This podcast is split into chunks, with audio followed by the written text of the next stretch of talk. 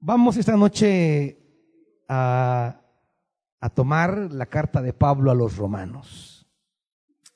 Así que abramos la escritura, Romanos, y vamos a leer el capítulo 8.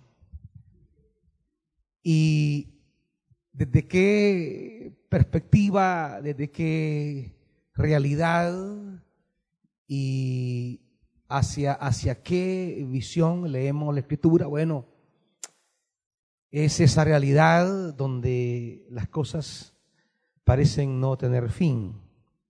Se ha prolongado al 16 de, bueno, al 15 o 16 de mayo la cuarentena, aunque ya mucha gente anda en la calle como Juan por su casa, ¿verdad? Es, eh, pero pienso que de manera oficial se va a ir todo el mes de mayo. Aunque, aunque ANEP ha dicho que va a iniciar funciones el 16 de mayo. Hay incertidumbres respecto a la economía, hay incertidumbres de cómo van a, arrancar de nuevo los negocios, porque todo va a comenzar y de entrada arrancamos con una serie de compromisos no resueltos. Y, por ejemplo, el mundo de la empresa eh, arrancará con compromisos eh, y con unos meses de no haber recibido entradas. Y todo esto angustia, todo esto abate a muchos. Los hermanos salvadoreños que eh, trabajan en el comercio informal, que ha sido prácticamente nula la, la, venta, pues van a arrancar como, como haber empezado el negocio de nuevo. ¿Cómo, ¿Cómo iniciar? ¿Cómo arrancar? ¿Con qué perspectiva hemos de hacerlo? ¿Con qué actitud? ¿Cuál ha de ser la actitud de los cristianos? ¿Cuál es la actitud de los que seguimos a Jesús en un contexto donde la gente parece no tener esperanza. Pues el apóstol Pablo nos dirá que la actitud del discípulo de Jesús es la esperanza. Y la esperanza no es un mero optimismo basado en las capacidades humanas. No es un positivismo mental que busca desarrollar ideas positivas que le den salud mental a nosotros. No, no. La esperanza es mucho más que eso. La esperanza es la espera comprometida. Es la esperanza, por ejemplo, es el esfuerzo del labrador que suda, se esfuerza, se cansa, pero no deja de actuar. ¿Por qué? Porque espera un fruto de eso. La esperanza no es pasividad, la esperanza no es quedarme de brazos cruzados esperando que ocurra algo mágico. No, la esperanza es la espera comprometida. Es saber que no debemos rendirnos, que no debemos bajar los brazos, porque Dios está junto a nosotros, trabajando también. Y por tanto, ese trabajo no es en vano. Es más, ni siquiera es Dios trabajando a la par mía. La esperanza es yo trabajando a la par de Dios. Eso dijo Jesús. Porque mi Padre trabaja, yo también trabajo. La esperanza es... ¿Hay problemas? O, ah, ah. la esperanza es que yo acompaño a Dios en el trabajo que Él está haciendo. Cuando yo pierdo la esperanza, dejo de trabajar junto a Dios. Jesús nos enseñó que el Dios de la Biblia es un Dios que trabaja. Él no se ha dado por vencido. ¿Quiénes somos los cristianos?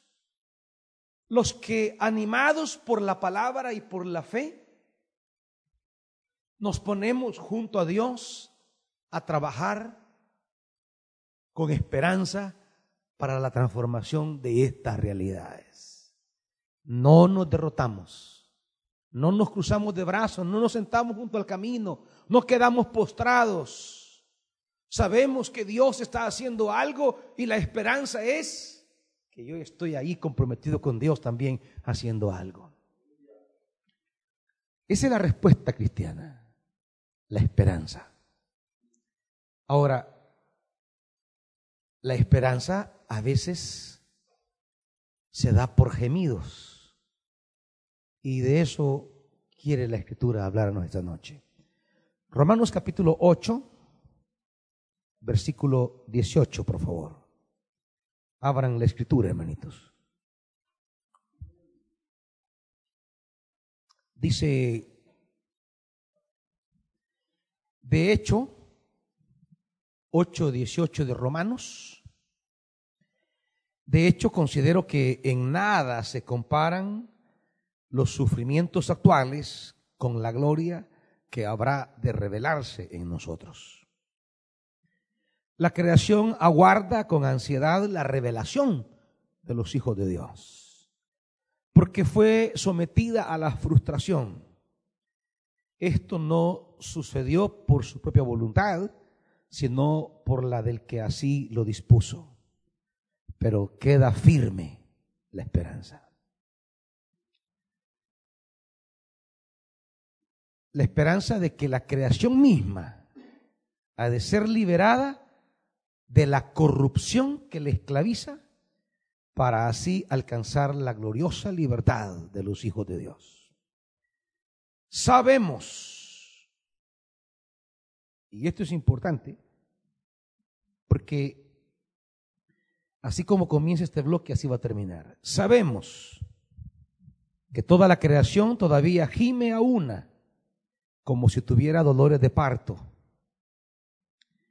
Y no solo ella, sino también nosotros mismos que tenemos las primicias del Espíritu. Gemimos interiormente mientras aguardamos nuestra adopción como hijos, es decir, la redención de nuestro cuerpo porque en esa esperanza fuimos salvados. Pero la esperanza que se ve ya no es esperanza. ¿Quién espera lo que ya tiene? Pero si esperamos lo que todavía no tenemos, en la espera mostramos nuestra constancia. Asimismo, en nuestra debilidad el Espíritu acude a ayudarnos. No sabemos qué pedir, pero el Espíritu mismo intercede por nosotros con gemidos que no pueden expresarse en palabras. Y Dios, que examina los corazones, sabe cuál es la intención del Espíritu, porque el Espíritu intercede por los creyentes conforme a la voluntad de Dios. Ahora bien, sabemos que Dios dispone todas las cosas para el bien de quienes le aman. Padre, queremos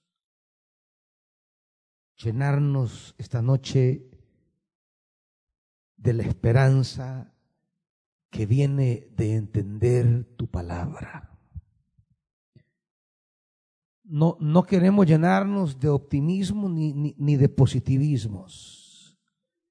Palabras que se mueven en las capacidades humanas. Queremos llenarnos de esperanza. Permítenos entenderla y ser llenos de esperanza esta noche. Espíritu Santo,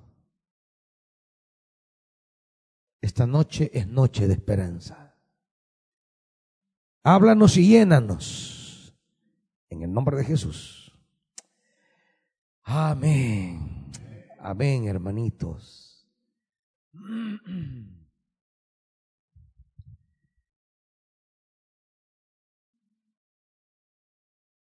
Hay una idea que corre en la escritura esta noche. Una idea aparentemente paradójica,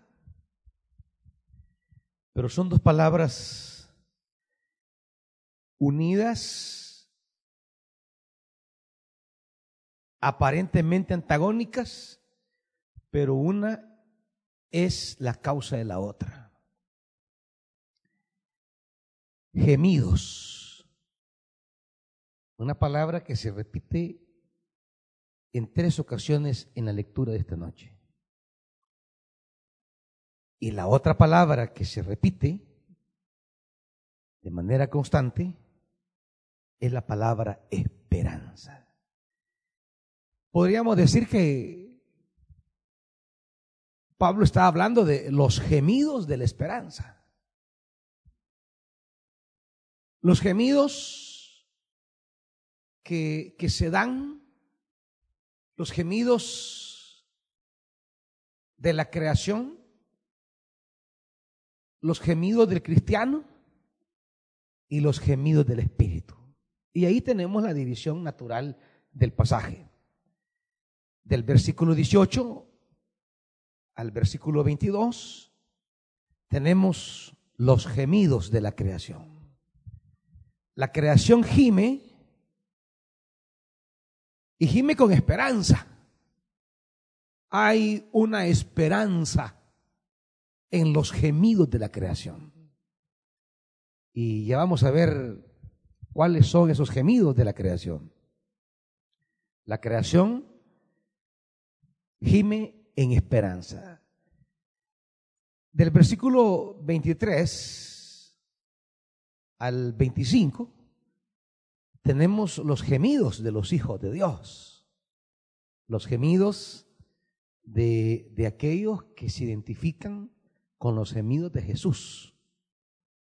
El Jesús que gime a lo largo de su vida, Marcos dice, y Jesús alzando el rostro gimió. Eh, dirá Lucas, los gemidos de Jesús en el Calvario. Hay gemidos del Hijo de Dios, pero Tales gemidos también están ligados a la esperanza. Y, vamos a ver los gemidos del cristiano entonces, y la esperanza. Pero no solo la creación y los hijos de Dios gemimos, también gime el Espíritu de Dios. Del 26 al 28 se habla de, de cómo el Espíritu también intercede con gemidos inexpresables la metáfora es preciosa porque es el espíritu cargando el bulto de carga del Hijo de Dios. Maravilloso porque en esto no estamos solos. El, el glorioso y amado Espíritu Santo que se movía desde el principio y que se moverá hasta el final tiene un diálogo que solo Él y Dios entienden. Un lenguaje divino. Y en ese gemir, el Padre escucha el gemir del Espíritu por nosotros. Y esa intercesión del Espíritu es poderosa, hermanitos. Y eso vamos a hablar del versículo 26 al 28.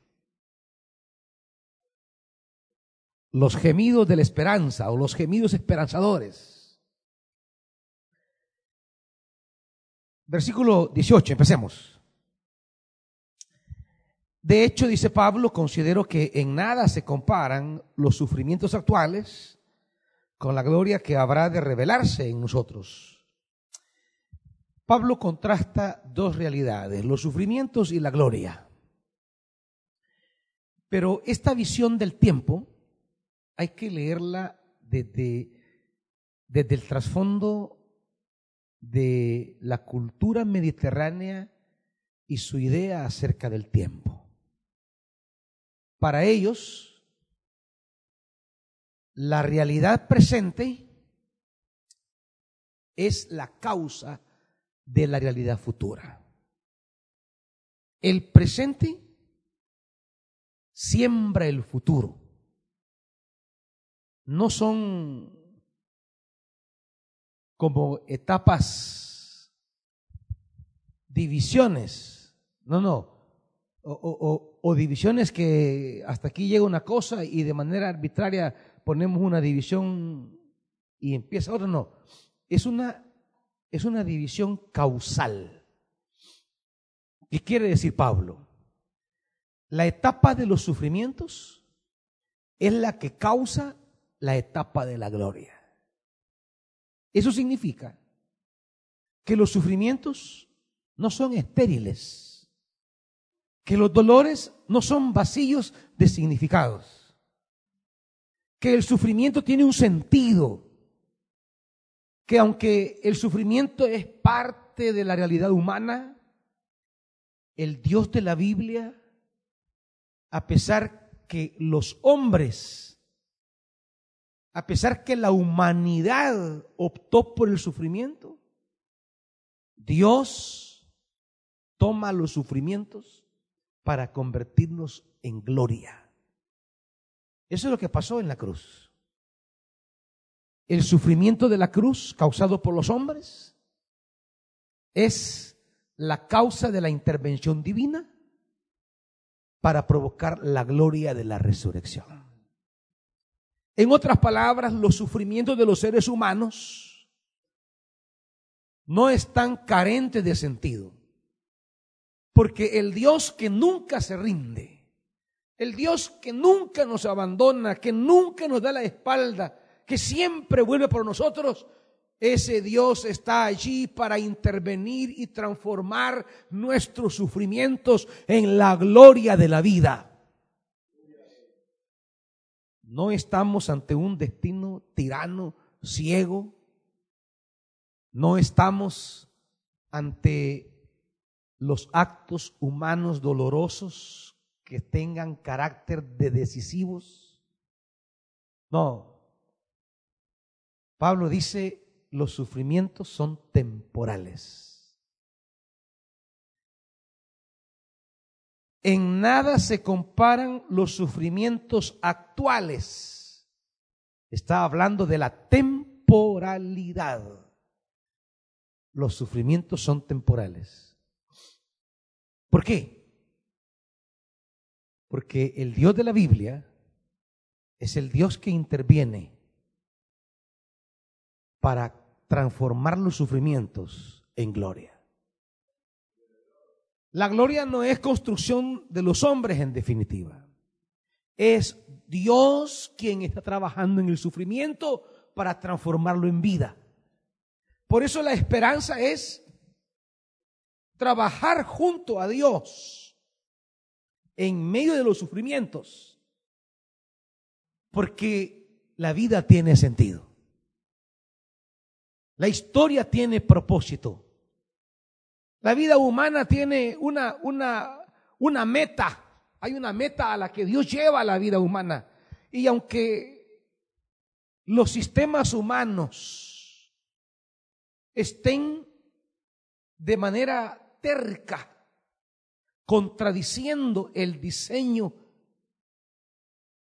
futuro de la creación y de la vida humana, Dios también tercamente se ha propuesto en Cristo llevar esta creación a la gloria, llevar la historia humana a un final glorioso, llevar la vida humana a un propósito maravilloso. El Dios de la Biblia le ha puesto una meta gloriosa. Eso, eso es lo que llamamos la escatología, esa visión gloriosa a la que Dios lleva su creación. Una vez que el hombre esclavizó la creación a la corrupción, una vez que el deterioro de la creación quedó allí como fruto de la rebeldía humana, Dios siempre aparece para revertir, para neutralizar y para potenciar una vida. Revertir la muerte, neutralizar la decadencia, anular la corrupción y promover la vida. Eso hizo Dios en Cristo. Eso es lo que Dios ha hecho en Jesús de Nazaret. La resurrección es, es la meta de la creación. Es la meta de la humanidad. Que todo vuelva a la vida. Por tanto, en esa perspectiva del apóstol Pablo, los sufrimientos son temporales y no deberían de hacernos claudicar y no deberían hacernos retroceder y no deberían desanimarnos. Por eso, cuando el apóstol escribe en la misma carta a los romanos, en el capítulo 15, acompáñeme, él dice algo maravilloso. Fíjese bien, Romanos capítulo 15, versículo 4.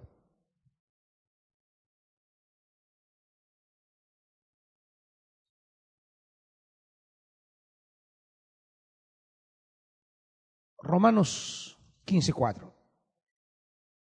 De hecho, dice Pablo, todo lo que se escribió en el pasado se escribió para enseñarnos, a fin de que, y escuche esto, alentados por la escritura, perseveremos en mantener nuestra esperanza. Fíjese bien la relación escritura y esperanza. Pero entre esa relación de escritura y esperanza hay también dos verbos relacionados, alentados y perseveremos. ¿Qué nos alienta en una hora como esta? La escritura, hermanitos. Yo no digo que no lea algún manual de, de pensamiento positivo, está bien. Pero la esencia fundamental es la escritura. Es la escritura la que nos alienta, la que nos da aire. Ah, agarramos un respiro. ¿Para qué? ¿Para quedarnos quietos? No, no, no. Porque la esperanza no es la espera quieta y cruzada de brazos. La esperanza es la marcha activa, comprometida, sin retroceder. Es no claudicar, es no bajar los brazos, es no querer regresar, es continuar. Es la perseverancia continua sin volver atrás. Perseverar. ¿Cuándo es que tengo esperanza? No cuando me quedo desanimado, cruzo los brazos y llego. No, no. Tengo perseverancia cuando sigo luchando, trabajando, cuando sigo dando con tesón a la vida, sabiendo que esto tiene sentido, que esto tiene un significado, porque hay alguien más trabajando en esta creación trabajando en esta historia. Y cuando nos preguntamos, ¿dónde está Dios? Dios está trabajando y nos convoca a trabajar junto a Él. Dios no está callado. Dios no está por ahí sentado. Dios está trabajando. Trabajando en nosotros trabajando en este concierto de naciones. A veces imperceptible, a veces no le escuchamos, pero ahí está. Dios está allí trabajando. Y cuando en la hora más oscura de las, de, las realidades humanas pareciera que Dios no está presente, que Dios no se ve, las escrituras nos dirán, Dios ahí está. Por eso nos invita Pablo a ver las escrituras. Porque en las escrituras tenemos las historias, las narrativas, de cómo en épocas de la vida de Israel muy oscuras, muy difíciles, Dios ahí estaba. Y había momentos que Israel no lo miraba, pero Dios ahí estaba.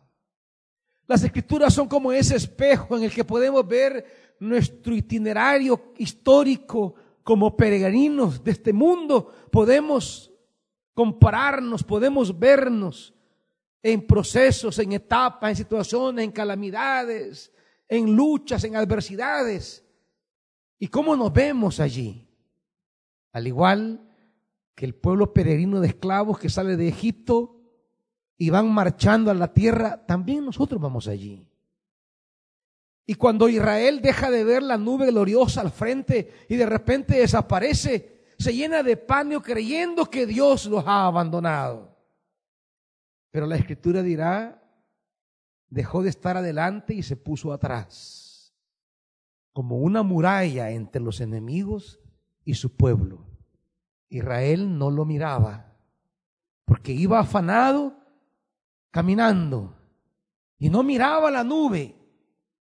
La no visibilidad de la presencia divina puede confundirnos y creer que invisibilidad es sinónimo de ausencia. Pero no es lo mismo. Que no le veamos no quiere decir que Él no está presente. Que en mi incapacidad, en mi angustia y mi aflicción no visualizo a Dios trabajando por mí, no significa que Dios no está haciéndolo. Dios hacía su parte, bloquear el avance del enemigo. Pero mientras Dios bloquea al enemigo, Israel tiene que hacer lo que él debe hacer.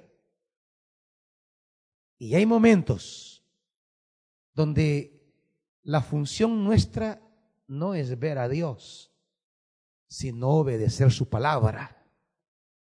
Y la palabra que le dijo a través de Moisés es caminen, caminen, caminen. Tener esperanza es obedecer esa palabra, aunque no veamos el sentido de las acciones. No vemos el sentido de las acciones, pero sí sabemos. Hay cosas que no pertenecen a la experiencia sensorial. Hay realidades que pertenecen a las convicciones espirituales. Hay cosas que no vemos, pero que sabemos. Y la escritura nos ha sido dada para que sepamos cosas. Podemos decir con certeza, sabemos. Y es lo que Pablo nos está diciendo, sabemos ¿Y qué sabemos? Las cosas de la escritura. Y lo que la escritura dice es, Dios nos lleva hacia un propósito.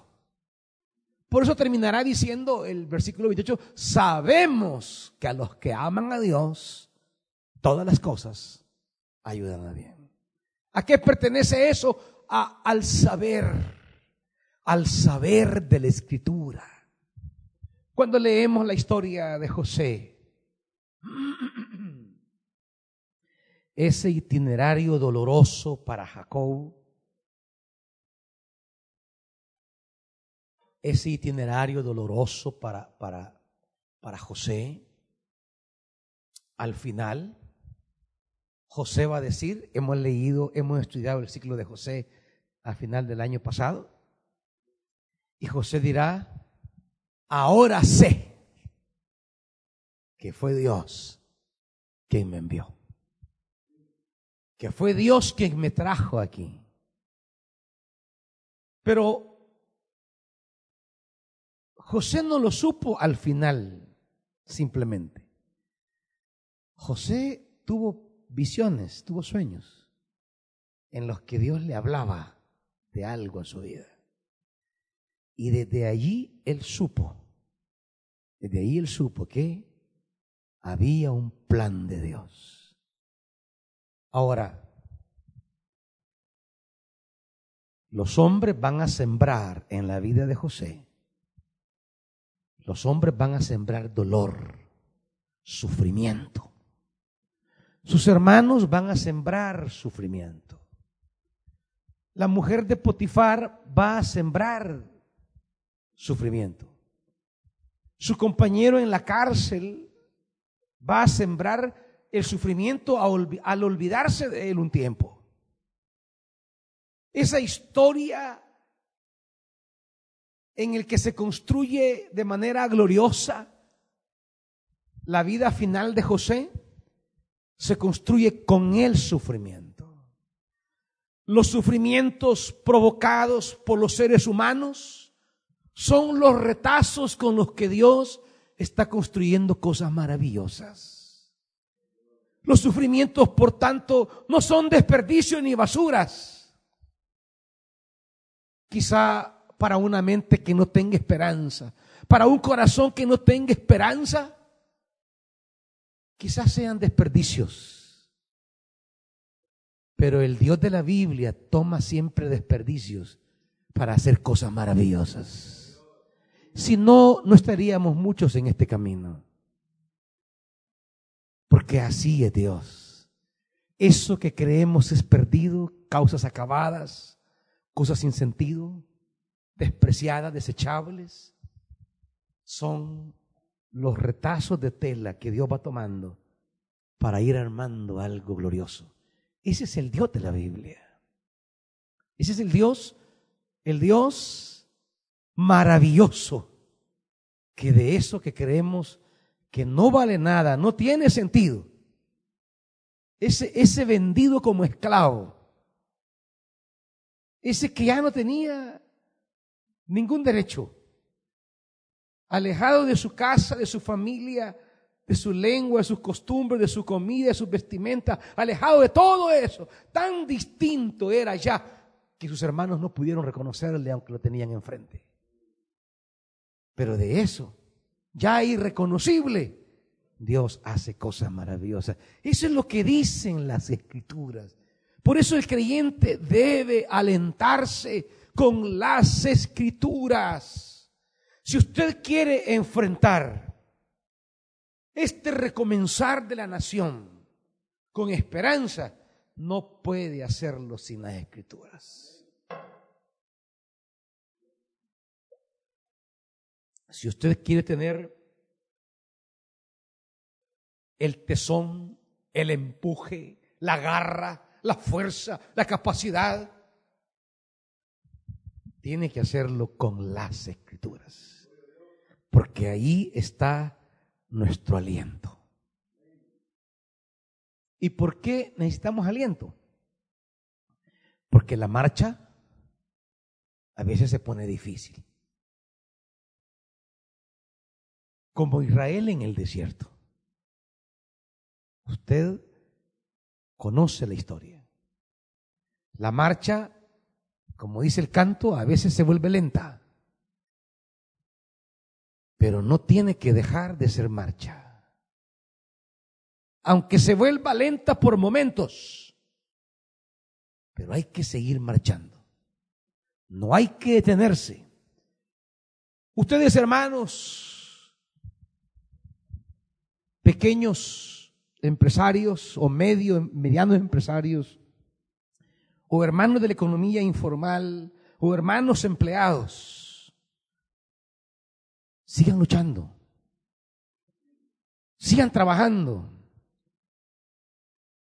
La historia a veces nos desalienta, pero tenemos el aliento de la escritura. Como Israel se sintió desalentado por momentos porque no había pan, no había agua, no había carne, porque avanzaban y sentían que nunca llegaban, porque aparecían serpientes, habían escorpiones, se levantaban enemigos. Y, y muchos de ellos se desanimaron y no se dejaron alentar por la palabra que Dios daba a través de Moisés. Era tan fuerte la necesidad, era tan complicada su situación que se rindieron ante la impotencia de la crisis y no se dejaron alentar por las escrituras. No se dejaron alentar por la palabra. Pídele al Señor esta noche que te dé un corazón abierto al aliento de la palabra. La Biblia es esa brisa fresca que llega en el calor de la marcha y nos da aire. Ah, ya agarré aire, avancemos, prosigamos, continuemos. Esto tiene sentido. No hay agua, pero avancemos. Dios está trabajando para darnos agua. No hay pan, pero sigamos. Dios está trabajando. Eso. Tus obras, tu esfuerzo no está castrado de frutos está cargado de esperanza. En lo que será tu trabajo, en lo que será tu negocio, en lo que será lo que tú emprendes. No, no, no lo mires creyendo que ha llegado al final. Despiértate mueve tus pies, tus manos y trabaja y hazlo. Porque Dios está trabajando en todo este mes que no has trabajado. Dios está trabajando. Y cuando se reactiva el trabajo, tú comienzas a trabajar. Porque tu esfuerzo está preñado de esperanza. Por eso, la primera metáfora que va a usar el apóstol es la preñez, para entender estos dos momentos de la, del sufrimiento y de la gloria, del sufrimiento y, y, y la alegría, del sufrimiento y la vida. Y dice 19. La creación aguarda con ansiedad la revelación de los hijos de Dios. La creación, callada y silenciosa, tiene esperanza. Ella aguarda el día que los hijos de Dios, a través de quien un día fue sometida a esclavitud, esos hijos de Dios le traigan libertad. Es que la libertad de la creación viene con la libertad de la humanidad. Una humanidad esclava convierte una creación esclava. Una humanidad explotada convierte una humanidad, una creación explotada. Es decir, la realidad humana tiene relación con la creación. Y me encanta que diga la creación, y hay que decirlo con claridad, independiente de la manera en que Dios la haya hecho. No es naturaleza, como una obra hecha por sí misma, o por la casualidad o por el destino, es creación. Y eso es maravilloso. Es maravilloso porque está en manos de alguien. Es maravilloso porque pertenece al sentido de quien la hizo. Su sentido último no está ni en ella ni en, ni en quienes la habitan, si no está en el que la creó. Es maravilloso hablar de la creación porque significa que el sentido último de ella no depende de ella ni de los humanos en último término, sino del que la hizo, el que la creó. El que la creó no la creó para corrupción. El que la creó no la creó para esclavitud.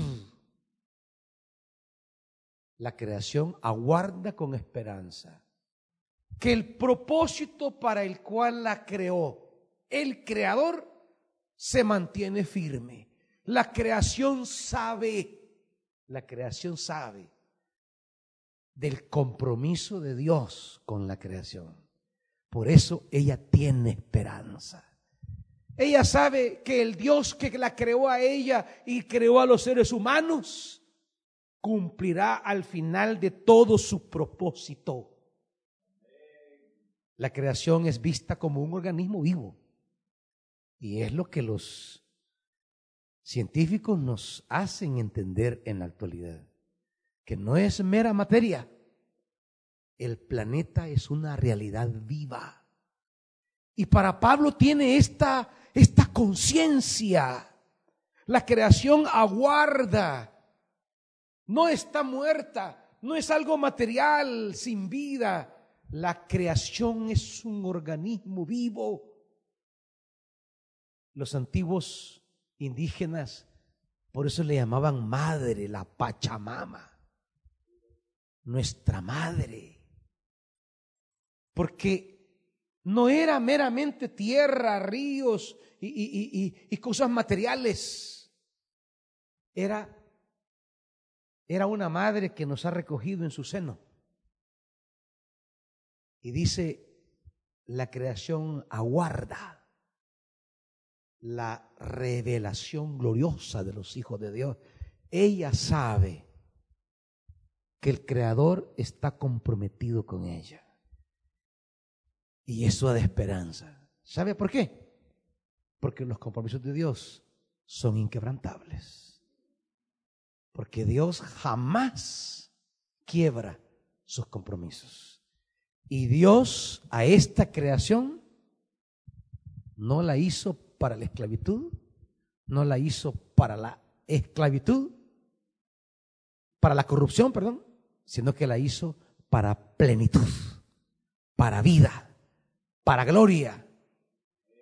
Y el Dios que la hizo para ello terminará cumpliendo su propósito. Por eso Jesús, vuelvo a insistir, Él está trabajando. Los seres humanos esclavizaron la creación. Bueno, Él está trabajando por devolverle libertad. Ella aguarda con ansiedad, porque ella fue sometida a la frustración, dice, y no por su propia voluntad, sino por la del que así lo dispuso. No es el objetivo de Dios. Fueron los actos humanos. El Génesis nos enseña eso. La tierra quedó esclava. ¿Por qué? Porque los hombres quedaron esclavos. El quiebre de la voluntad divina, la desobediencia del ser humano, la rebeldía de su corazón, los hizo esclavos y en consecuencia la creación quedó esclava. Ahora, pero la creación sabe, la creación aguarda ¿Por qué? Porque la creación un día experimentó las maravillas de hombres libres. Un día la creación, antes que comenzaran los sistemas de muerte, los sistemas de corrupción, los sistemas de injusticia, hubo un tiempo en que la creación vivió la bendición de ser libre. Cosas que el ser humano no ha vivido a plenitud todavía. Hoy solo podemos escuchar la narrativa del Génesis y saber que un día el hombre no era corrupto, que el hombre no era esclavo, que el hombre no era pecador. Pero no hay un hombre que nos cuente eso. Lo sabemos por la narrativa bíblica. Pero la creación, la creación sí lo sabe, lo vivió. Vivió una época de hombres libres. Vivió una época de hombres que mantenían una relación de respeto con la creación, de armonía con la creación. La creación tiene en su memoria esa etapa gloriosa de haber vivido con hombres y mujeres libres, de poder convivir y desplegar su potencial ante el esfuerzo, el trabajo del ser humano. Ella no olvida que un día Dios así lo quiso.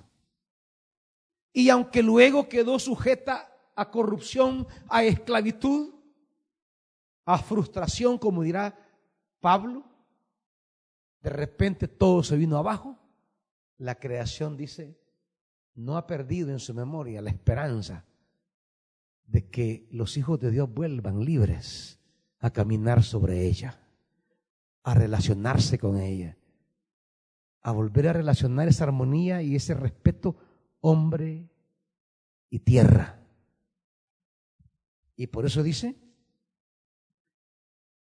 pero queda la firme esperanza, oiga bien esto, de que la creación misma ha de ser liberada de la corrupción que le esclaviza para así alcanzar la gloriosa libertad de los hijos de Dios la creación, la creación va a experimentar la libertad gloriosa de los hijos de Dios. Y eso es maravilloso.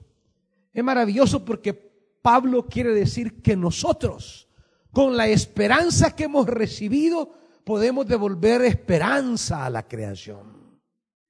Porque la, la libertad gloriosa que hemos recibido y de la que ya vamos a hablar, la podemos transferir a la creación. Por eso el trabajo en la Biblia no es maldición. Eso del negrito el batey, recuerda la canción, y que se ha popularizado el trabajo, lo hizo Dios como castigo. Esa es una visión, una visión eh, eh, eh, pobre, miserable del trabajo. El trabajo en la Biblia es herramienta de libertad, es instrumento de humanidad. El trabajo crea futuro, el trabajo crea esperanza, el trabajo crea vida. Esa es la visión del trabajo que Dios entregó en el libro de Génesis. El trabajo humaniza la creación. El trabajo libera la creación. El trabajo glorifica la creación. Lastimosamente, el trabajo en la experiencia de los sistemas opresivos se ha convertido en un instrumento de deshumanización. El trabajo, en lugar de ser una experiencia de libertad, de crecimiento y de gloria, porque Dios puso a trabajar al hombre antes de la rebelión. Dios no puso a trabajar al hombre después de la rebelión. Es más, en las dos versiones de la creación que nos narra Génesis, el mandato, el mandato cultural, le han llamado algunos, pero el mandato, el mandato eh, eh, que Dios le da al hombre es sojuzgar la tierra y lo creó, dirá la segunda versión, para que trabaje el jardín, para que arrara la tierra, para que trabajara la tierra. El trabajo jamás fue visto por parte de Dios como instrumento de opresión ni de desgaste humano. El trabajo, la labor, es instrumento de creación. El hombre a través del trabajo, crea, embellece la creación, se relaciona con la creación, continúa la obra creadora de Dios. El trabajo es la continuidad de la obra creadora de Dios. El trabajo es prolongar lo bueno que Dios hizo. El trabajo es llenar de belleza, de gloria, es continuar lo que Dios empezó. No es castigo, no es juicio, no es instrumento de opresión. Es regalo de Dios para que el hombre continúe ejerciendo ser imagen de Dios. Que lo que Dios empezó, el hombre lo continúe. La creación en ambos relatos, la creación tiene un, un sentido de inacabado para que el hombre termine de acabarla. Dios vio todo lo que había hecho y vio que era bueno en gran manera, aunque no estaba todo acabado. Lo que dice Génesis es que era bueno, mas no terminado. Por eso le entregó el trabajo al hombre, para que continuara el embellecimiento de la creación. Lastimosamente, el ser humano vivió esclavo, se esclavizó y creó sistemas esclavistas que a su vez esclavizaron la tierra, solo para usufructuarla, explotarla, dañarla. Por eso en el proyecto, en el sueño de Dios, la tierra tenía esperanza en el sueño de Dios a través de Moisés. La tierra tenía esperanza porque Dios puso que había un año que la tierra iba a descansar. Y a los 49 años iba a descansar siete años. La tierra iba a descansar de ser usada por el hombre, porque como organismo vivo se regenera. Todo el movimiento de lluvia, de vientos y de todo lo que es la creación como un organismo vivo, se regenera, se limpia. Si no veamos tantos videos de las cosas preciosas que han pasado cuando la actividad humana ha cesado en el mes de la pandemia en muchos países. La polución bajó en un 30% en muchos países. Habían vistas de montañas que no se tenía ya una mirada desde, ángulos particulares porque la, la polución, el aire contaminado no dejaba verlas. Y hoy se pueden apreciar ríos que se han rescatado a sí mismos. La creación tiene capacidad de regenerarse como un ser vivo, si es cuidada por el ser humano. Por eso Dios estableció el descanso de la tierra. Que cesara toda actividad humana, toda actividad productiva, económica, que cesara. Darle a la tierra gracia. La tierra experimentaba la llegada de los hijos de Dios a Canaán e iba a experimentar libertad y no esclavitud. Pero no se pudo, no se pudo. Ahora la creación también tiene esperanza. Y ella gime, la creación gime. Muchas cosas que la creación hace son gemidos. Pero otra vez aquí la metáfora. Son gemidos de parto. La creación, dice el 22, toda la creación todavía gime a una como si tuviera dolores de parto. La creación gime. Todo lo que la creación hace no son signos de, que el mundo se acaba. Son signos que algo nuevo está por nacer.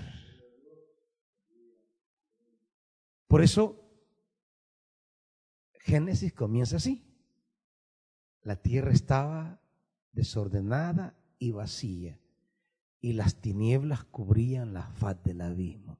Ese caos no era el final, el principio. Ese desorden, eso sin sentido.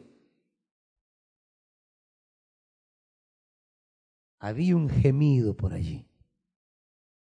Y de ahí sale una creación preciosa. Eso es lo mismo. Estamos ante lo mismo. La creación gime. Y la creación gime aguardando la llegada de los hijos de Dios. Y esto tiene dos sentidos. Uno, el presente. La creación debe experimentar la labor gloriosa de los hijos de Dios.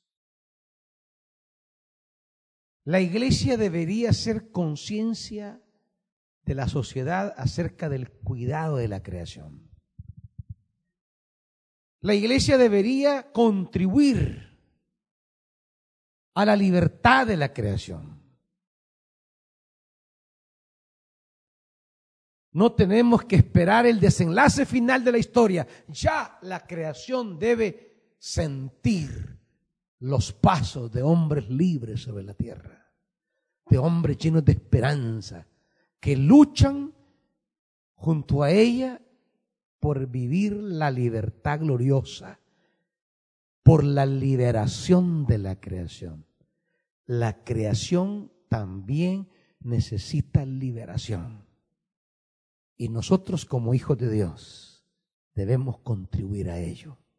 Ahora y aguardando con paciencia el desenlace maravilloso de esta creación que Dios está redimiendo y liberando. La creación no va a la destrucción, va a su liberación. Digo esto por aquellos discursos fatalistas de muchos hermanos que hablan de la tierra como que fuera basura y que se va a tirar y que va a desaparecer. No, no, no, hermanitos es creación de Dios. Y Dios en Cristo está dispuesto a redimirla. Y nosotros en lugar de mandar al infierno debemos trabajar por su liberación. Contribuir desde las pequeñas cosas hasta las cosas más sistemáticas para que la creación respire liberación. Ella tiene dolores de parto. Y aquí están las dos etapas. Los dolores del parto y la alegría del parto. El dolor de parto puede ser muy grande, pero ¿qué le dicen a la mujer? ¿Qué le dicen a la mujer cuando está en el acto de parir? Quédese quieta, duérmase, descanse, tómese un relax. ¿Qué le dicen a la mujer? Está con dolores. ¿Pero qué le dice el médico? Respire. Tome aliento. ¿Y qué más le dice? Hágale fuerza. Puje. Le están pidiendo a la mujer que empuje y haga fuerza en el momento que está viviendo su dolor más grande significa que esta metáfora de los dolores de parto nos invitan a nosotros los cristianos a tomar aliento y a empujar y no detenernos. Aún así estemos en el dolor más intenso. El dolor más intenso no justifica ni pasividad, ni decaimiento, ni quedarnos junto al camino. El dolor más intenso Tome aliento y empuje, hermanito. Tome aliento y empuje. Tome aliento y empuje porque ahí viene, ahí viene. Ahí viene ya. No es tiempo de sentirnos asfixiados. Tome aliento. Ahí está la escritura. Y pues, hágale fuerza. Mm. Ustedes las mujeres saben exactamente la profundidad de esa metáfora. Los hombres apenas podemos visualizarla. Pero ustedes saben el sentido de esto. ¿Cómo en ese momento tan difícil, donde quieren rendirse y no aguantan más, hay que trabajar? Por eso se le llama está en trabajo de parto. ¿Por qué? Porque parir es un trabajo. La nueva creación, el nuevo mundo de Dios, es un trabajo de parto. Nuestro caminar sobre la tierra es un trabajo de parto. Que estamos pariendo la nueva creación. Y por tanto, el trabajo de parto tiene estos tres componentes. El dolor intenso que casi siente la mujer que muere. La exigencia de trabajar en medio de la intensidad del dolor. Respirar y empujar. Respirar y empujar. Y tres, el fruto el dolor y el trabajo no son estériles, traen fruto. Viene la nueva creación. Porque Dios es fiel a sus promesas y porque Él no miente y porque Él es fiel. Por eso siempre nos dice, caminen, avancen. Pero Señor, sufro esto, siga. Pero Señor, no aguanto esto aliéntese. Pero Dios empuje. Y de repente,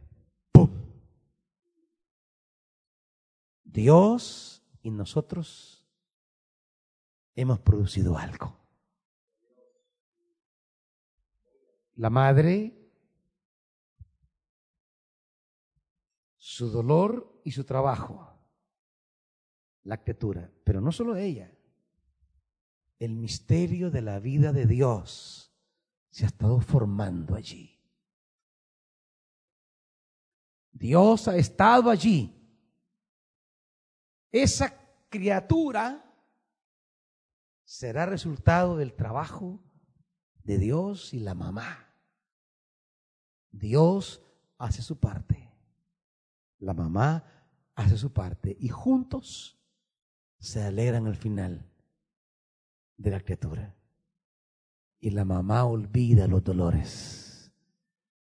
Por eso dice, los, los sufrimientos actuales en nada se comparan con la gloria que ha de venir.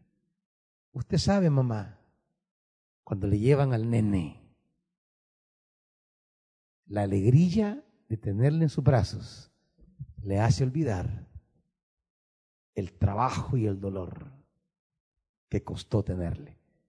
Porque el fruto siempre será glorioso. La creación gime en un trabajo de parto,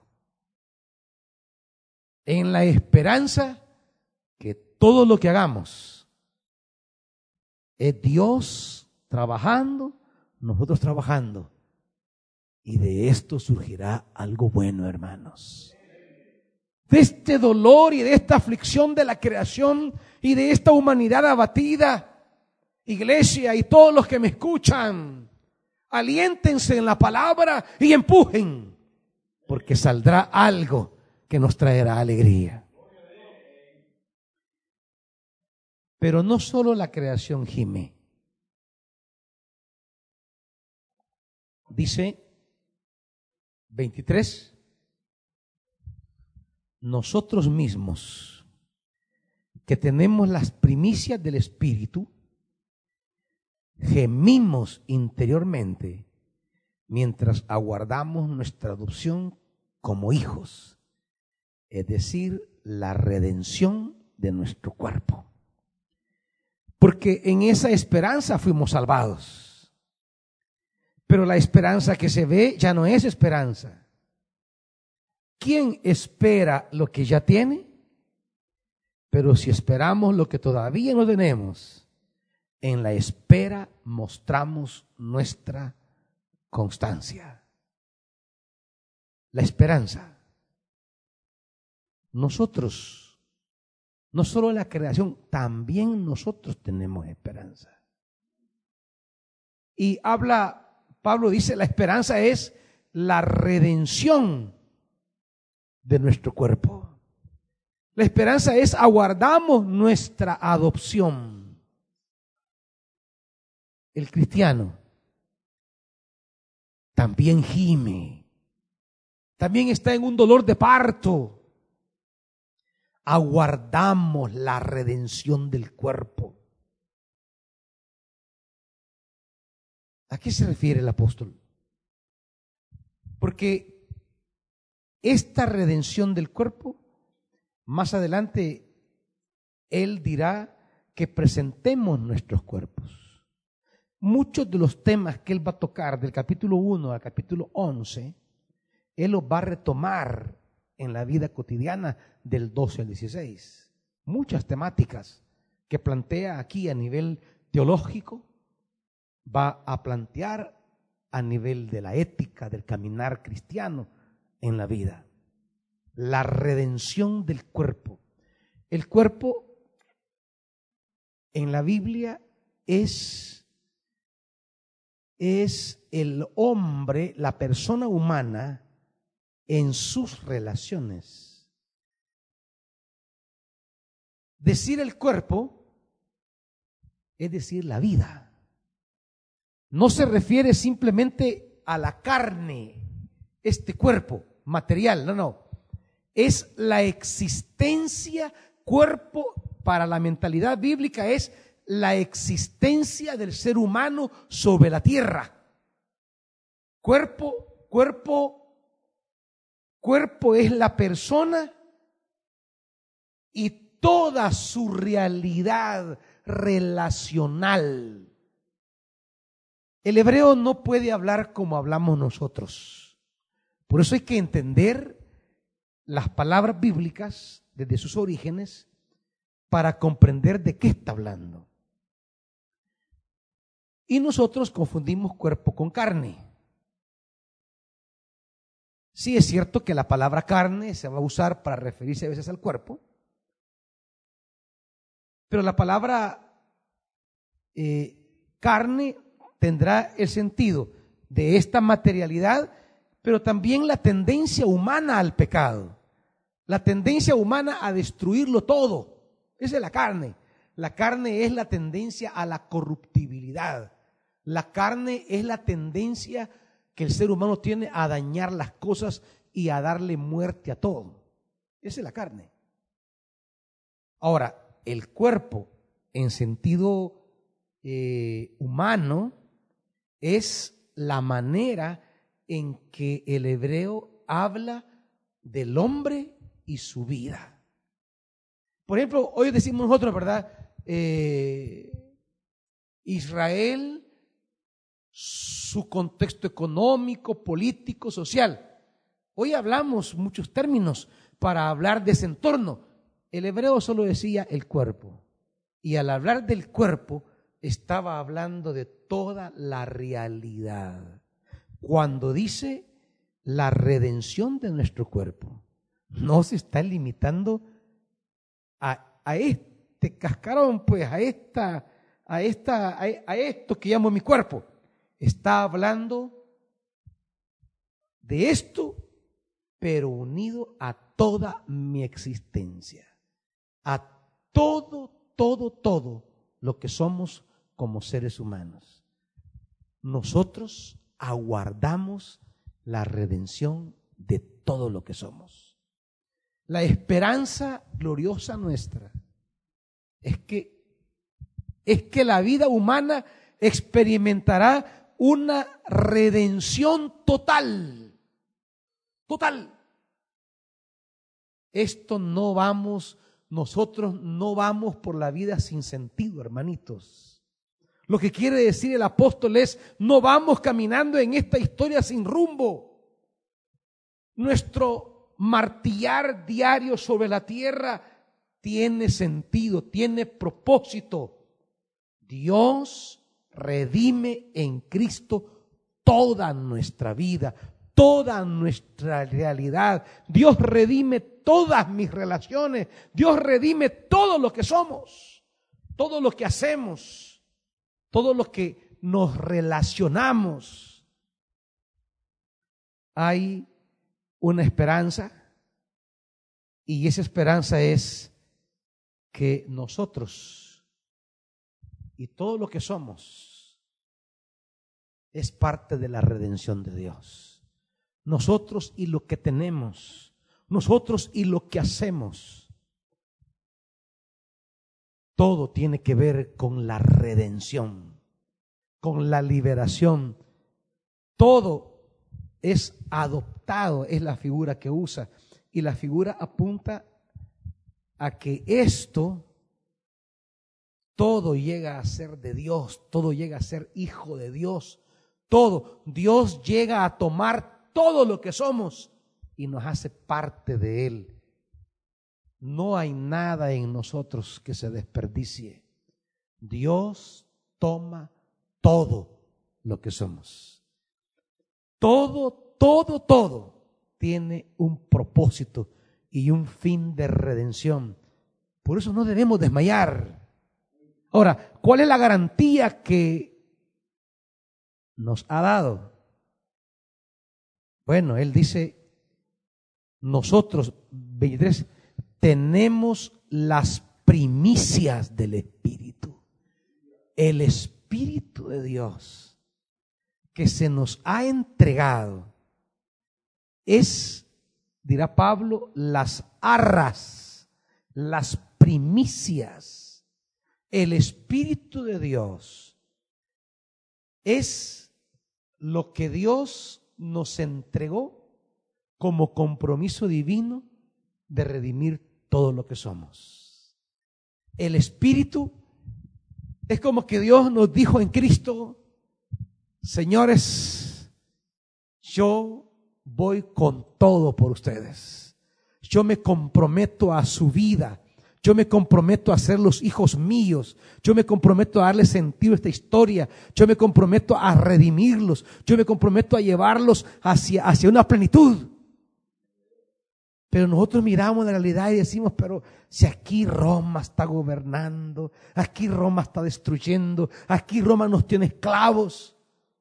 Y Dios dice, cálmense, yo estoy trabajando. Y aunque en apariencia Roma está gobernando, tranquilos. Yo llevo esta historia y llevo la humanidad y llevo su vida a un propósito de redención. Ahí donde usted cree que todo está acabado, terminado, destruido, abandonado, frustrado. Dios te dice, cálmate. Yo estoy construyendo tu redención. Yo estoy construyendo liberación. Estoy construyendo tu salvación, tu vida plena, aquí y ahora, no solo de cara a la eternidad.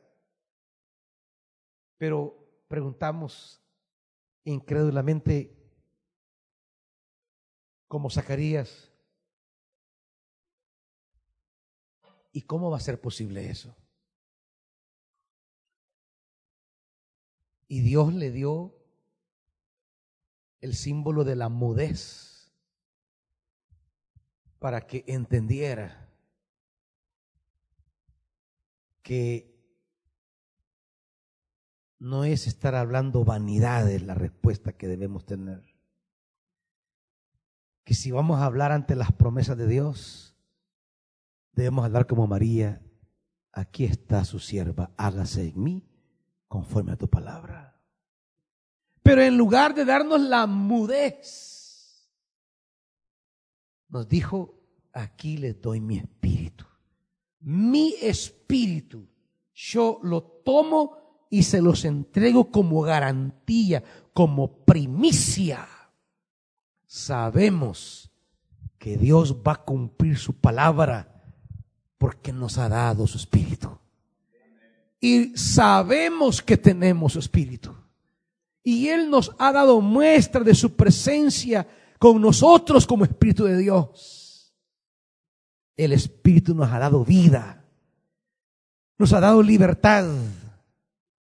El Espíritu ha traído redención.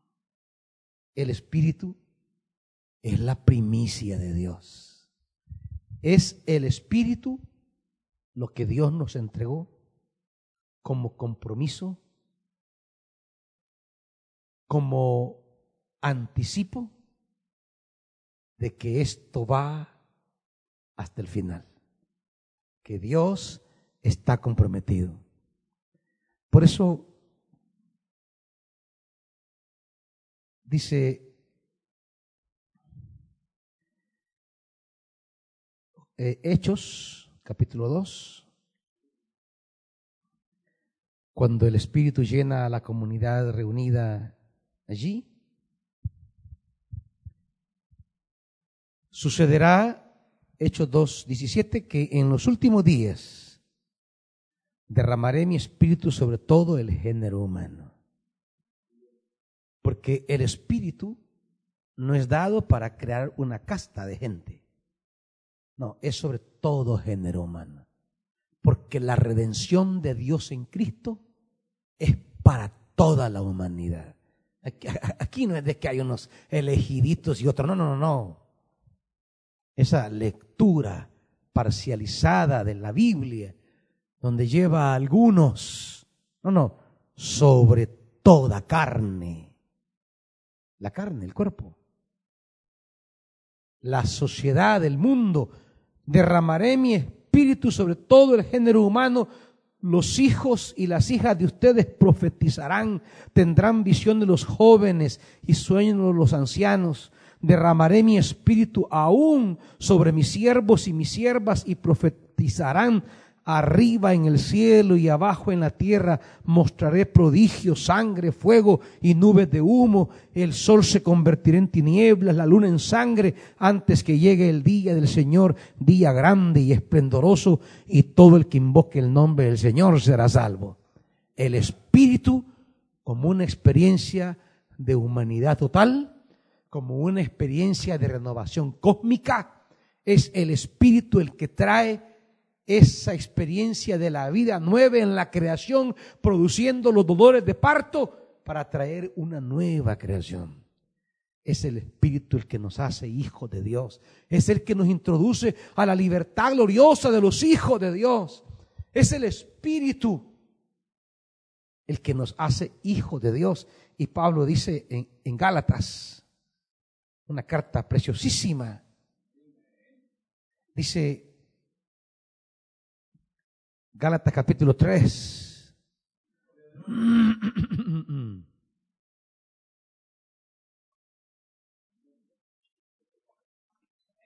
Versículo 26. Todos ustedes son hijos de Dios mediante la fe en Cristo Jesús. Esta es la obra del Espíritu, hacernos hijos. Porque todos los que han sido bautizados en Cristo se han revestido de Cristo. Ya no hay judío, ni griego, esclavo, ni libre, hombre, ni mujer, sino que todos ustedes son uno solo en Cristo Jesús. Y si ustedes pertenecen a Cristo, son la descendencia de Abraham y herederos según la promesa. En otras palabras, mientras el heredero es menor de edad, en nada se diferencia de un esclavo a pesar de ser dueño de todo. Al contrario, está bajo el cuidado de tutores y administradores hasta la fecha fijada por su padre. Así también nosotros, cuando éramos menores, estábamos esclavizados por los principios de este mundo. Pero cuando se cumplió el plazo, Dios envió a su Hijo, nacido de una mujer nacido bajo la ley, para rescatar a los que estaban bajo la ley, a fin de que fuéramos adoptados como hijos suyos. Ustedes ya son hijos. Dios ha enviado a nuestros corazones el espíritu de su Hijo que clama, Abba Padre. Así que ya no eres esclavo, sino hijo, y como eres hijo de Dios, Dios te ha hecho también heredero. Dios envió a su Hijo, Dios envió a su Espíritu para que ya no seamos esclavos, sino herederos, la redención de la totalidad de nuestra vida para formar una nueva humanidad. esa nueva humanidad que hemos hablado en los evangelios, donde ya no hay en la mesa personas que están sentadas a partir de distintivos raciales, geográficos, políticos, económicos o religiosos. Se rompe todo valor humano y hoy solo hay un único valor. Todos somos hijos. Ya no hay primacía del blanco sobre el negro. Valorización del rico sobre el pobre, del esclavo sobre el libre, perdón, del libre sobre esclavo. Ya no hay supremacía del hombre sobre la mujer, del griego, del, del, judío sobre el griego. Ya no existe una humanidad clasificada en virtud de accidentes geográficos, religiosos, sexuales o económicos. El Espíritu nos devuelve lo que no teníamos, el valor como personas, el valor como humanos.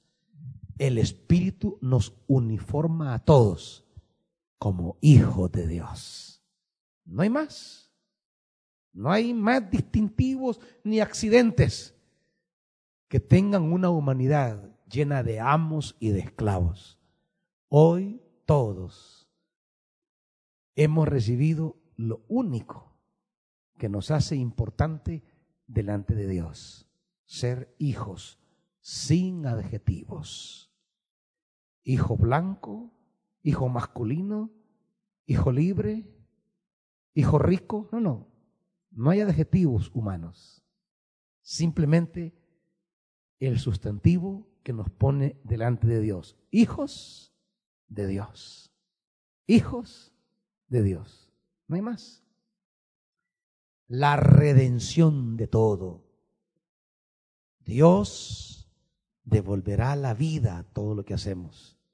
La bendición a todo lo que hacemos. Dios hará, lleva, lleva a la humanidad a esa plenitud de todo lo que ella es capaz de hacer.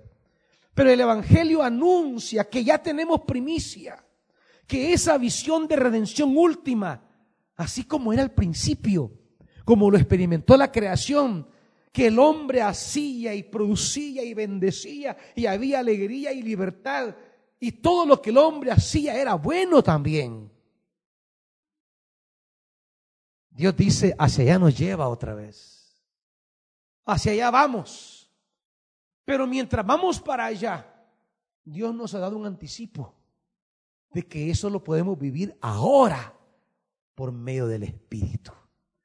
El Espíritu que hace hombres y mujeres libres, que experimentan ahora la bendición de ser obreros, empresarios, maestros, abogados, en la rama que Dios les ha convocado a redimir la creación. Ya no es aquella visión utilitarista de la profesión o del oficio.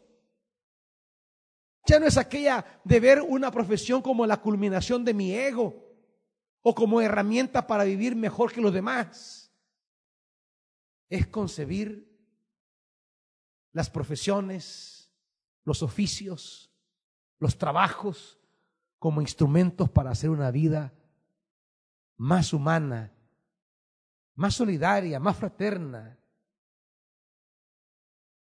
Esa mentalidad de dividir entre victoriosos y perdedores no pertenece al reino, ni pertenece a una visión de hijo de Dios.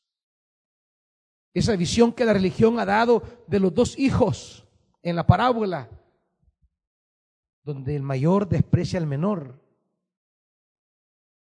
nos hace falta entender la profundidad de lo que significa ser hijo de Dios. Porque respecto a Dios somos hijos y respecto a nosotros somos hermanos. Y la visión, más que pasar por encima del hermano o declararlo perdedor, es cómo ayudo al hermano, a mi hermana, para ser una sola familia que refleje la gloria de Dios. Ese espíritu de competencia y rivalidad que la religión nos ha metido debe desaparecer. La iglesia debería ser esa primicia de hijos. Pero ¿cómo nos alegramos que le vaya mal a un hermano? ¿Cómo es posible que tengamos un corazón tan podrido que nos alegremos de la desgracia que le está pasando a un hermano hijo de Dios? Nos falta ser hijos porque nos falta ser hermanos. Y mientras no seamos hermanos, no seremos hijos. Porque el ser hermanos es el indicio que somos hijos. Eso es lo que dirá Juan. Ser con mi hermano indica que soy hijo. Si no soy con mi hermano, es que no soy hijo aunque yo crea que soy hijo de Dios, es mentira, es falsedad. Por eso Jesús les dijo a los fariseos que se llamaban a sí mismos hijos de Dios, ustedes son hijos del diablo. Y cualquiera en la comunidad cristiana que no se comporte como hermano, también es hijo del diablo. Aunque en su lengua crea que es hijo de Dios. No, no, no, es hijo del diablo. Porque soy hijo de Dios cuando soy hermano.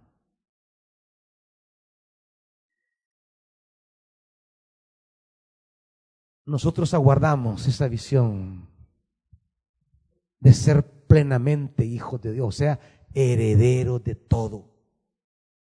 Como dice Pablo, es dueño de todo. Es menor de edad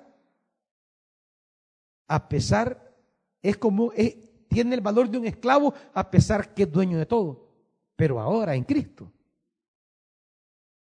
Y con el Espíritu Santo somos dueños de todo. Somos herederos y coherederos. Pero eso es una responsabilidad.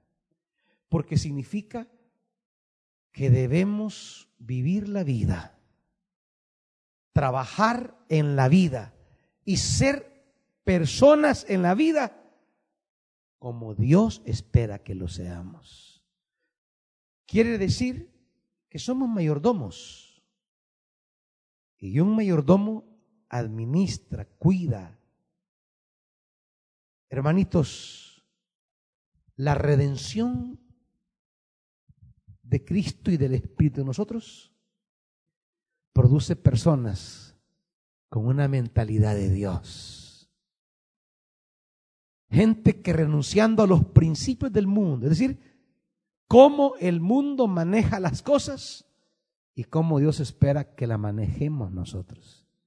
Por eso debemos ser la nueva humanidad, una comunidad alternativa.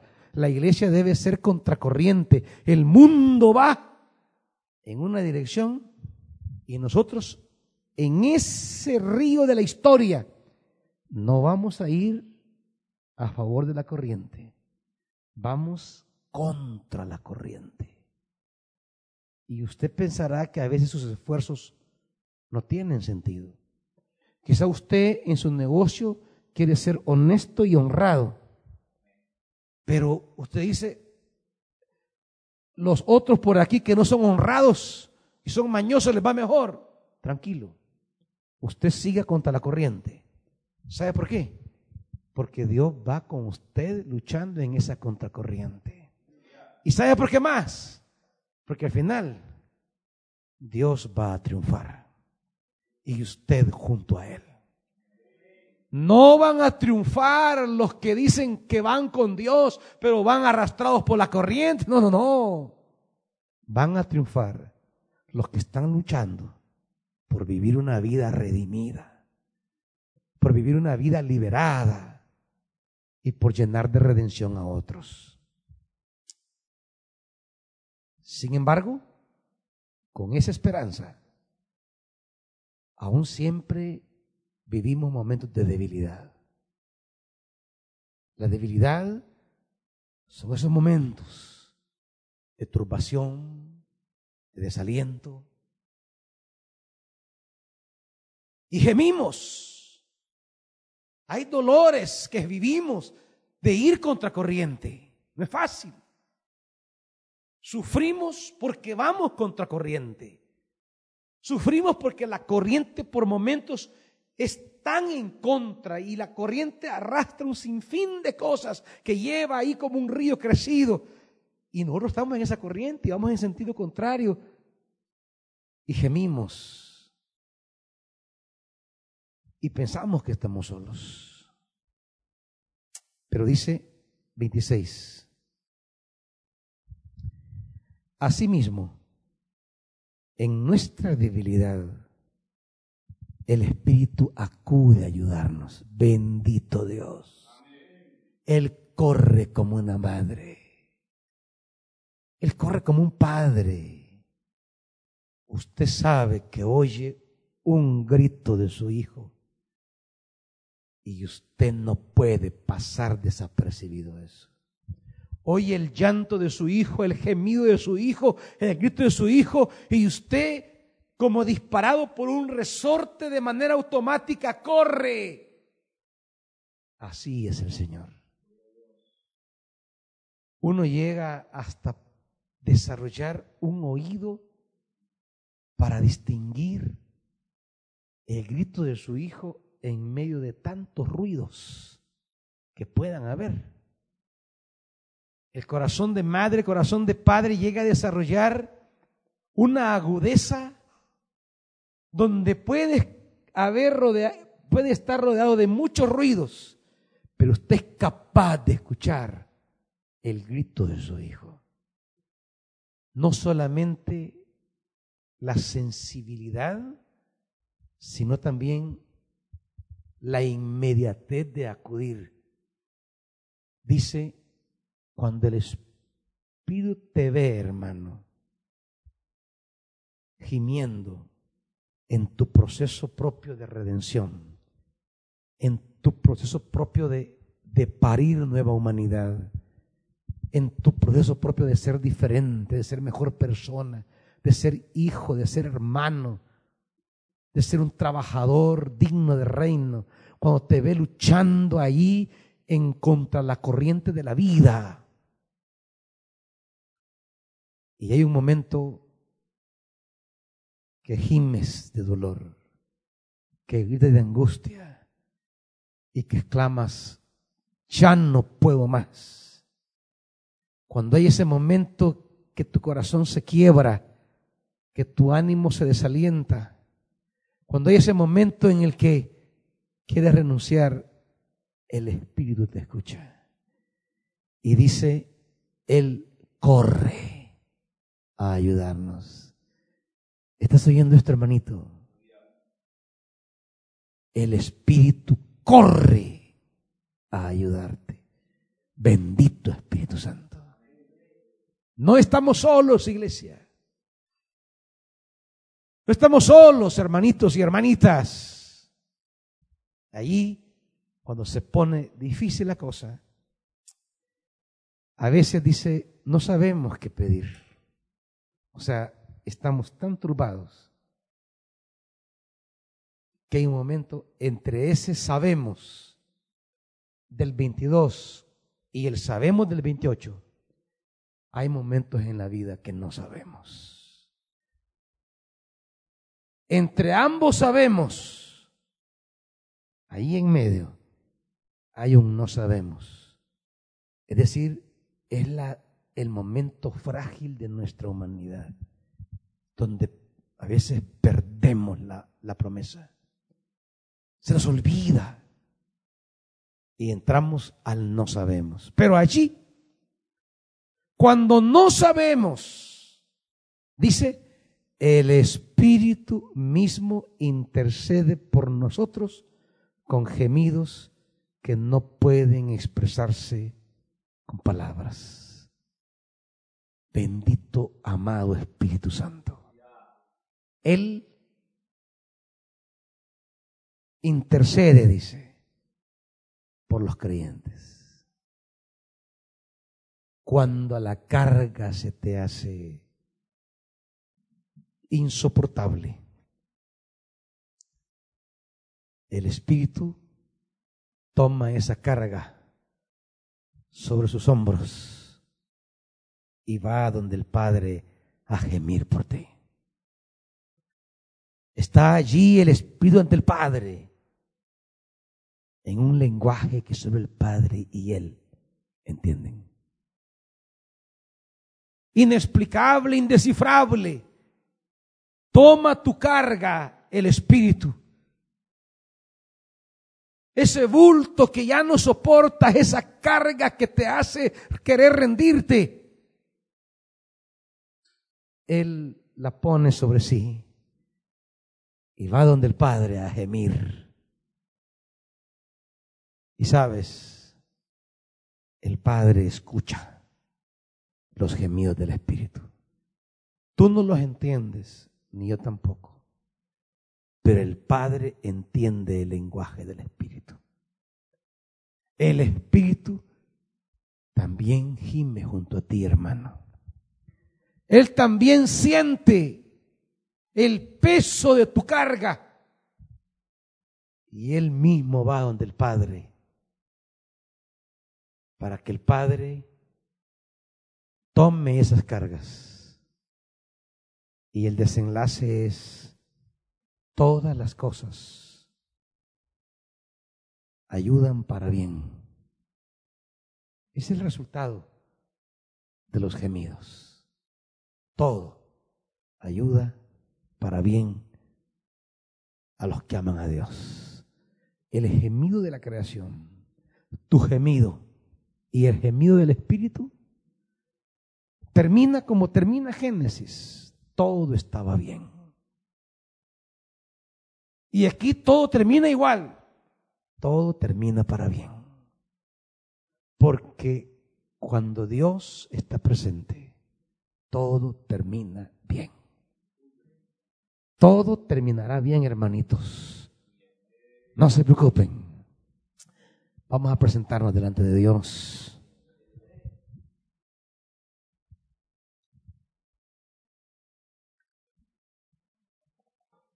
Este es el momento para que el Espíritu de Dios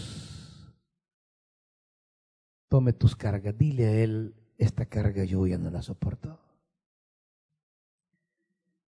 esta carga no la aguanto. Si en un momento la desesperanza ha llegado a tu corazón, se carga tu mente de pensamientos. Y cómo voy a hacer para esto y cómo voy a empezar lo otro y cómo voy a, reiniciar aquí y, y, y, quizás tú estás en un negocio en el que tú dices, este es el último negocio en que la gente va a pensar cuando comience la, la, economía a dinamizarse. Quizás tú dices, mi negocio es un negocio que, que no va a ser prioridad para la gente cuando comience a activarse la economía. Y todos los pensamientos que te vienen, las consecuencias de que tu rubro sea uno de los últimos en ser activados. O que sea uno de los últimos rubros en que la gente piense. Y tú te llenas de preocupaciones. ¿Y cómo vamos a hacer? ¿Y cómo vamos a hacer?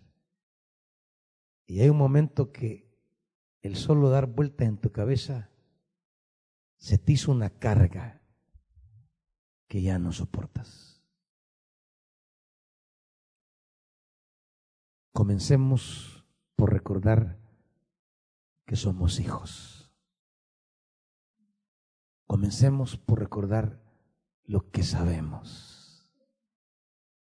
Comencemos por ahí. Seamos ministrados por el canto. Somos hijos de Dios. Recordemos eso primero. Recordemos lo que sabemos para que eso que sabemos nos ilumine en las horas donde no sabemos qué hacer.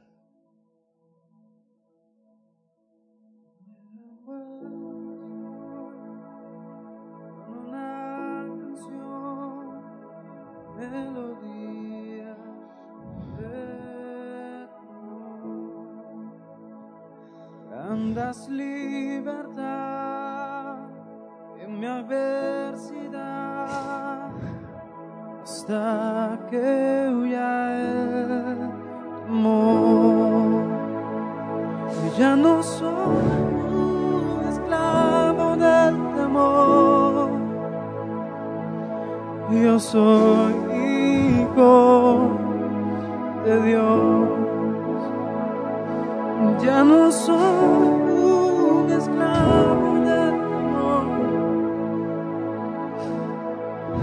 soy hijo de Dios. Desde el vientre fui escogido en ti. Me llamo. De nuevo nací, recibido en ti sangre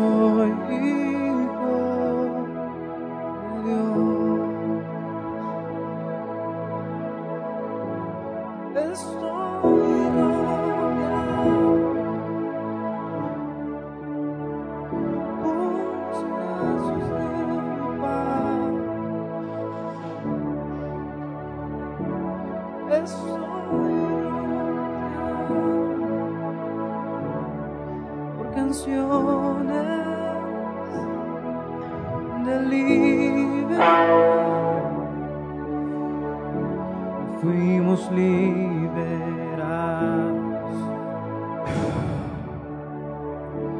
de las ataduras.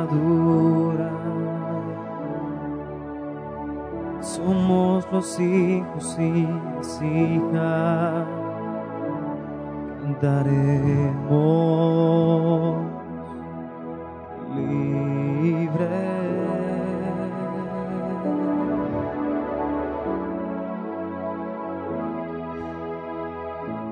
Padre, hay entre tu pueblo una gran cantidad de cargas que tú conoces.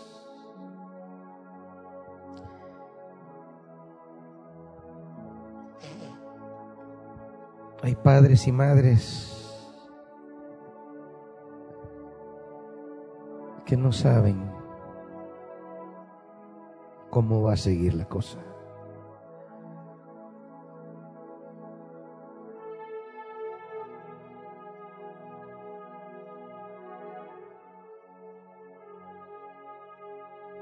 Hay hermanos y hermanas, empresarios, trabajadores, empleados, pequeños empresarios,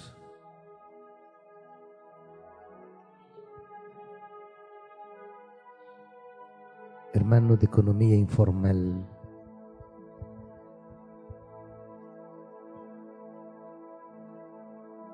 Y, y, y no se escuchan por parte de los estudiosos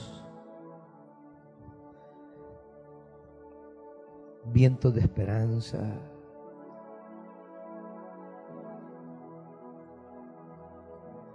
Solo discursos de lo difícil que viene.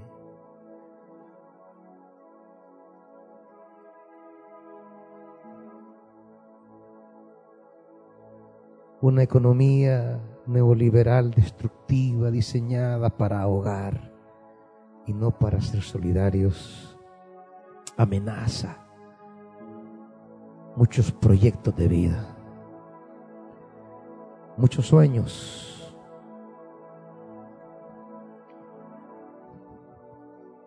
Pero sabemos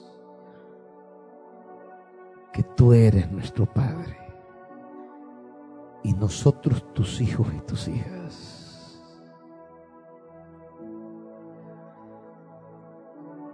Sabemos que de esos gemidos que muchos dan al anochecer en sus camas, o cuando se sientan a meditar, y gimen como la expresión de algo que ya no pueden explicar, articular ni decir. Solo el gemido como gemía Israel en Egipto.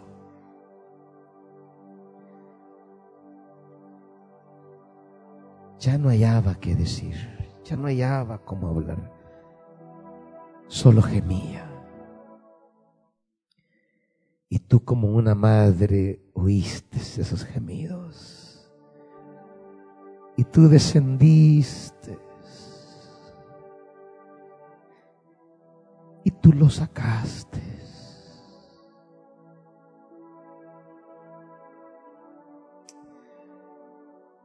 Danos un nuevo éxodo, Señor.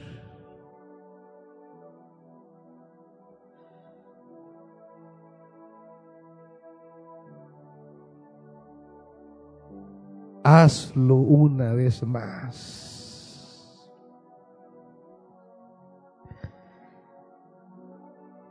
Haznos cruzar el desierto en victoria, en paz, a pesar de las adversidades que implica. Danos aliento, Espíritu de Dios.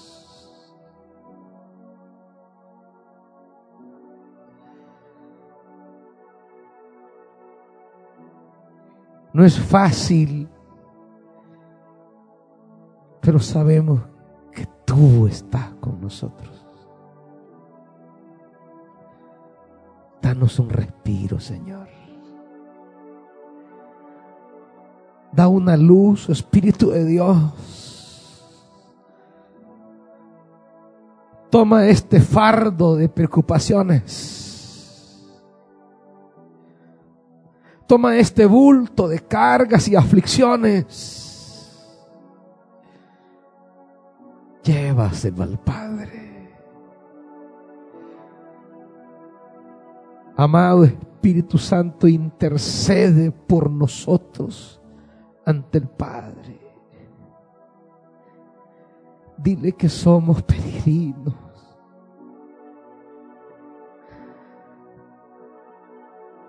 y que en este peregrinaje hay momentos que no resistimos. Que necesitamos al Padre.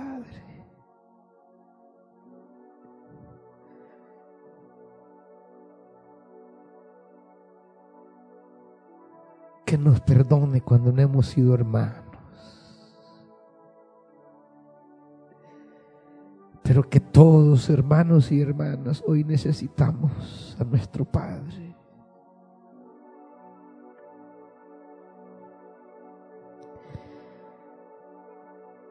Como aquel hijo se acordó en su más profunda angustia que su padre siempre tiene un plato en la mesa.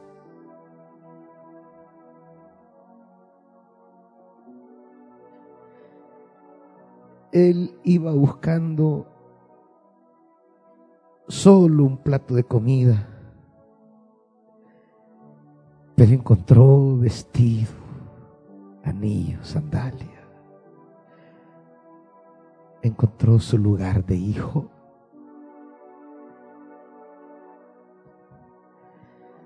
Tú que eres poderoso para hacer más de lo que pensamos o pedimos. Quizá a veces solo te pedimos el plato de comida, pero en ti siempre hay más.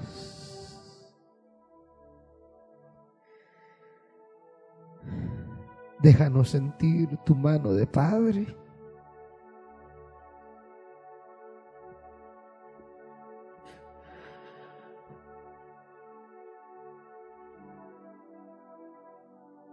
No te olvides de nosotros, Padre, aunque nosotros nos hayamos olvidado de ti.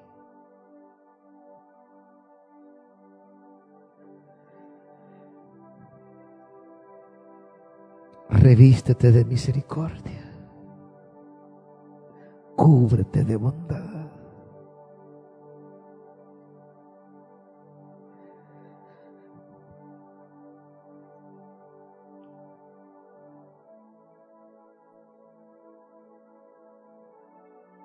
Hay un pueblo que gime, Dios. Estamos viviendo una hora de gemidos. Gime la creación.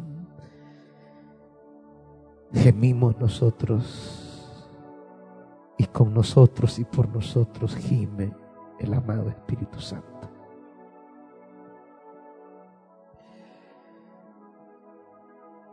Escúchanos, Dios. Y déjanos sentir tu mano paternal. Asómate, vuélvete a nosotros.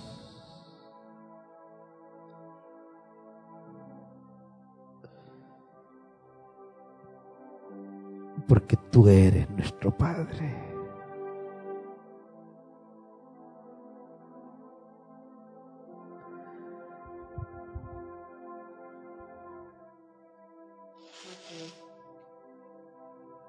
Como dice el profeta, si Abraham se llegase a olvidar de nosotros, tú no te olvidarás de nosotros, Señor.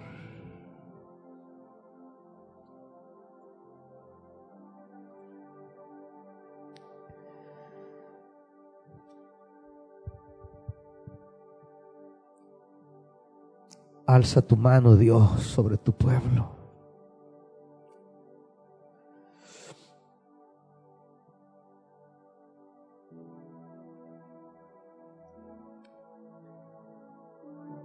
Ojalá rasgaras los cielos y descendieras. Las montañas temblarían ante ti. Como cuando el fuego enciende la leña y hace que hierva el agua. Así darías a conocer tu nombre de tus enemigos. Y ante ti temblarían las naciones. Hiciste portentos inesperados cuando descendiste. Ante tu presencia temblaron las montañas. Fuera de ti, desde tiempos antiguos, nadie ha escuchado ni percibido, ni ojo alguno ha visto a un Dios que como tú actúas en favor de quienes en Él confían. Sales al encuentro de los que alegres practican la justicia y recuerdan tus caminos. Pero te enojas si, si persistimos en desviarnos de ellos. ¿Cómo podremos ser salvos? Todos nosotros somos como gente impura. Todos nuestros actos de justicia son como trapos de inmundicia. Nos marchitamos como hojas. Nuestras iniquidades nos arrastran como el viento. A pesar de todo, Señor, tú eres nuestro Padre. Nosotros somos el barro y tú el alfarero. Todos somos obra de tu mano. No te enojes demasiado, Señor. Considera, por favor, que somos tu pueblo. Ante todo esto, no harás nada, Señor. Vas a guardar silencio y afligirnos sin medida.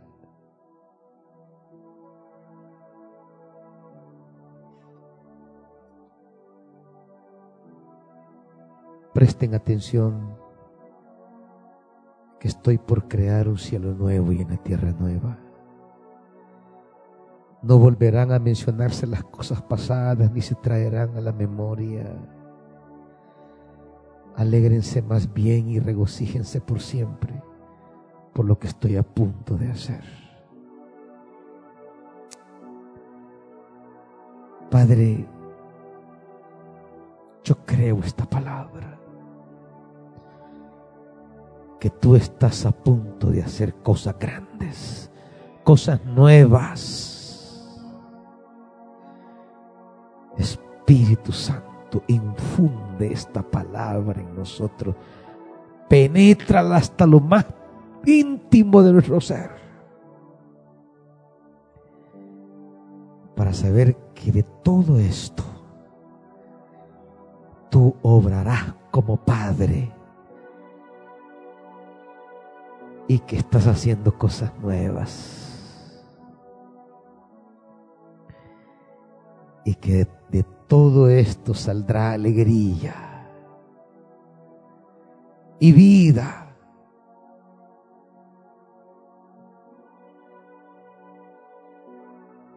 Padre,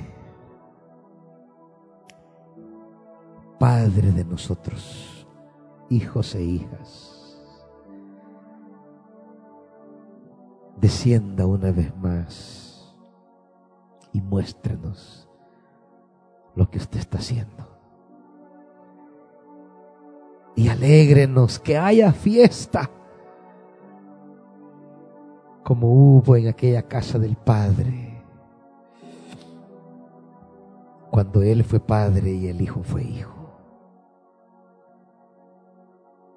Que haya fiesta, Señor.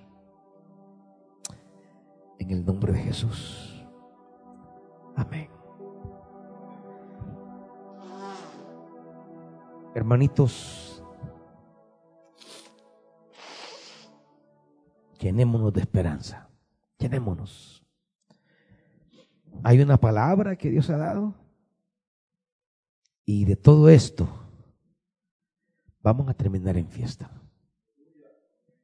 Así que tome aire y empuje, porque viene algo nuevo. Que Dios les bendiga más.